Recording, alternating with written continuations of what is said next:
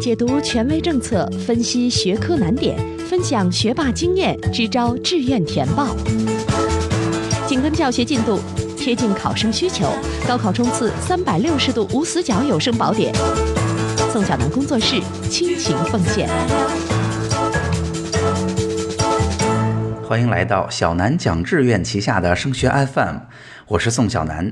那在今天的节目当中呢，我们要为大家分享的是上一周山东省教育厅啊发布了二零一七年山东省综合素质评价招生的具体的政策性的文件，以及每个学校的招生简章。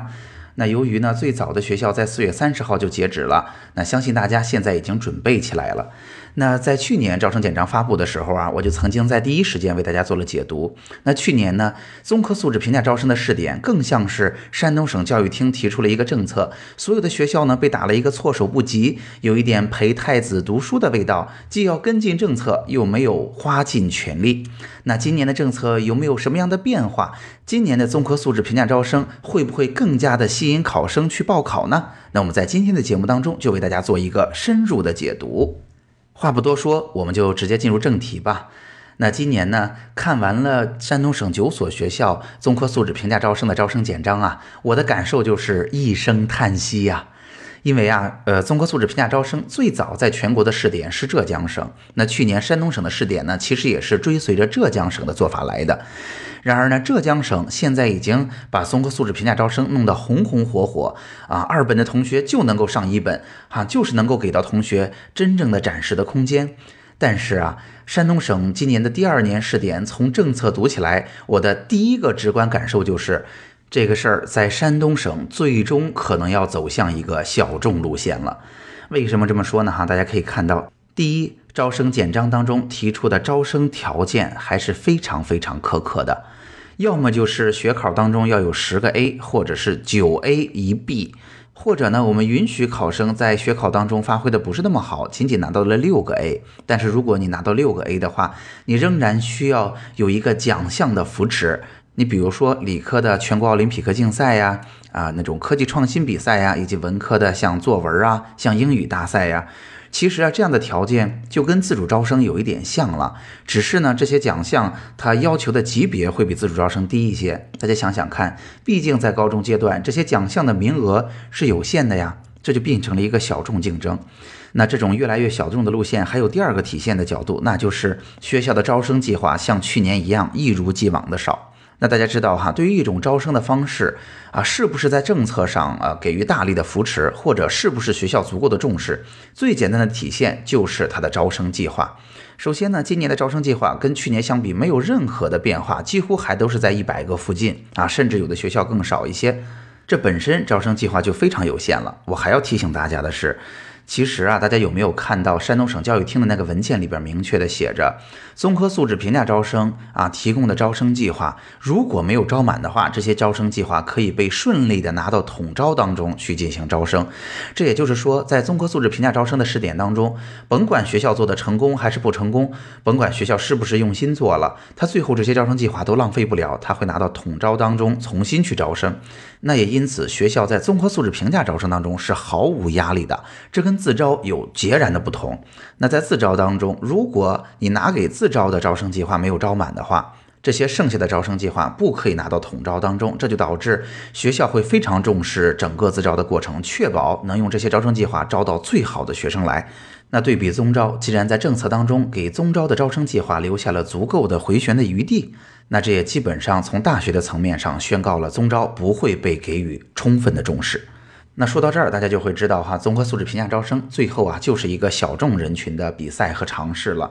那它针对的基本上就是那些学考特别好，或者有学考又有相应奖项的同学。这样的同学呢，在考生当中的比例本来就已经非常有限了，所以呢，通常我们会建议这些同学努力的去做一做尝试，在山东省这么一个有巨大的高考压力的时候，能够给到自己一个额外的机会。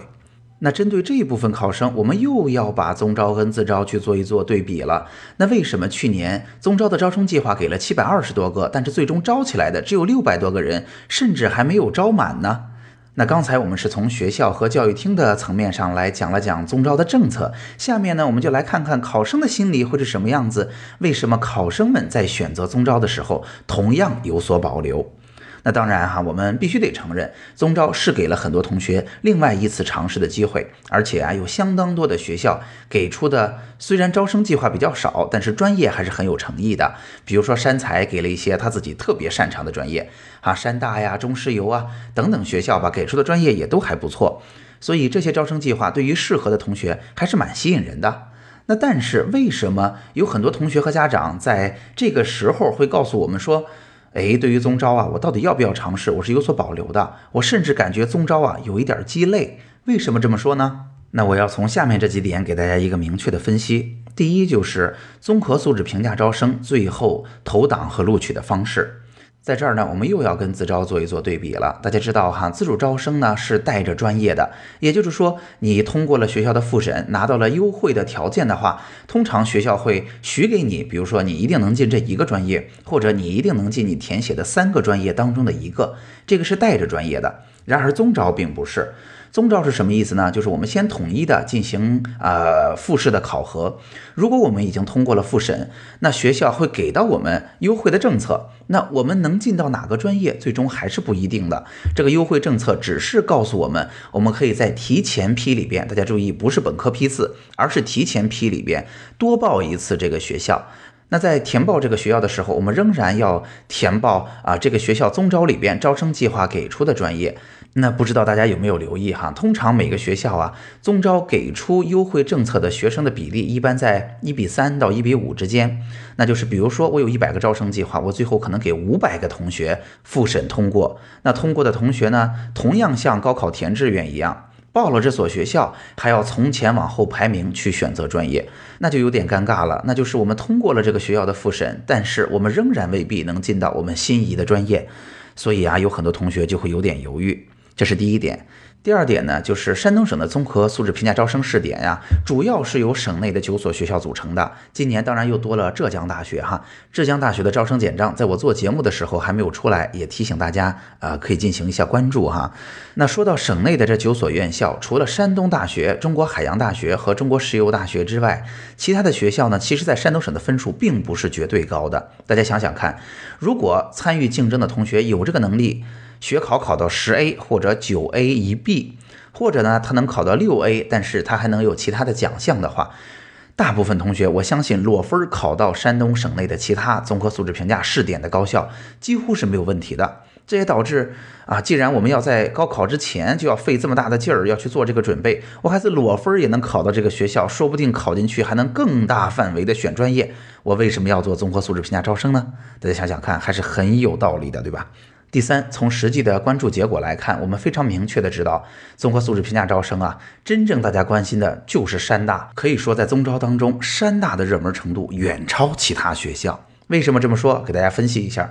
山大是山东省最好的学校，那显然大家对它都是最关注的，而且呢，它的水平跟十 A 考生或者说六 A 加奖项的考生的水平也是相对来讲比较匹配的。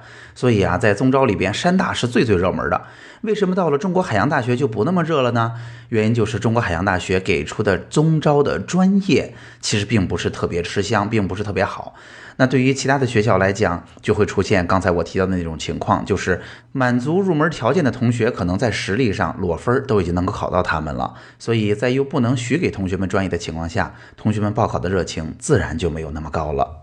好，那总结一下今天的内容吧。在今天的节目当中，我们为大家深入解读了2017年山东省综合素质评价招生试点的招生简章和教育厅发布的政策性文件。